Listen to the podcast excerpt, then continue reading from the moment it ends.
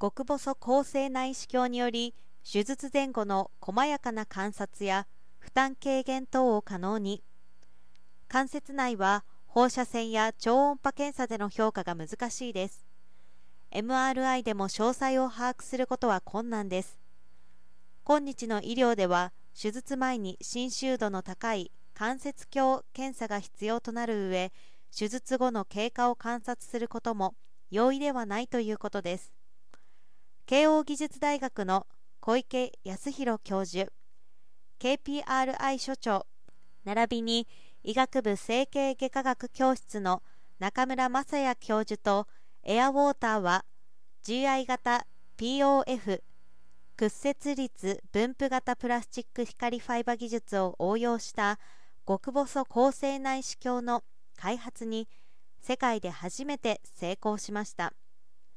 同内視鏡は侵襲度が低く極小麻酔下で関節内を動的に観察でき外来で術前術後の細やかな観察が可能となります。低コストなのでディスポーザブルとし滅菌作業など現場労働力の削減にもつながるということです。体内の映像は GI 型 POF レンズを通じて体外へ伝送できます。同レンズは0.1から 0.5mm の細さで患部に挿入可能で関節内部を低侵襲で観察できます。先端の極細レンズ部は注射針と同じ細さであり局所麻酔下でも使用でき後の縫合も不要な高性内視鏡として外来や処置室等での内視鏡検査も可能となります。極細高性内視鏡の使用により患者の関節内を低侵襲で手術前後に直接観察でき迅速かつ正確な病状把握や手術後の経過観察を効率よく行います。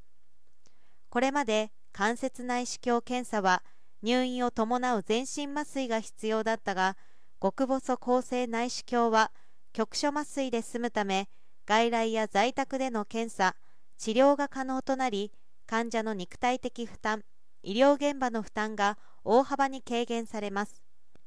3社は今後試作機の改善や全臨床評価を推し進め2024の実用化を目指すとともに整形外科領域以外への応用や治療領域への適用拡大も進めていきます。上記新開発した内視鏡について将来的には訪問医療や在宅医療遠隔医療などエアウォーターグループが得意とする領域への展開も視野に入れ検査・治療の短縮や医療費の低減そして国民の健康増進やウェルネス健やかな暮らしの実現につなげていく考えです。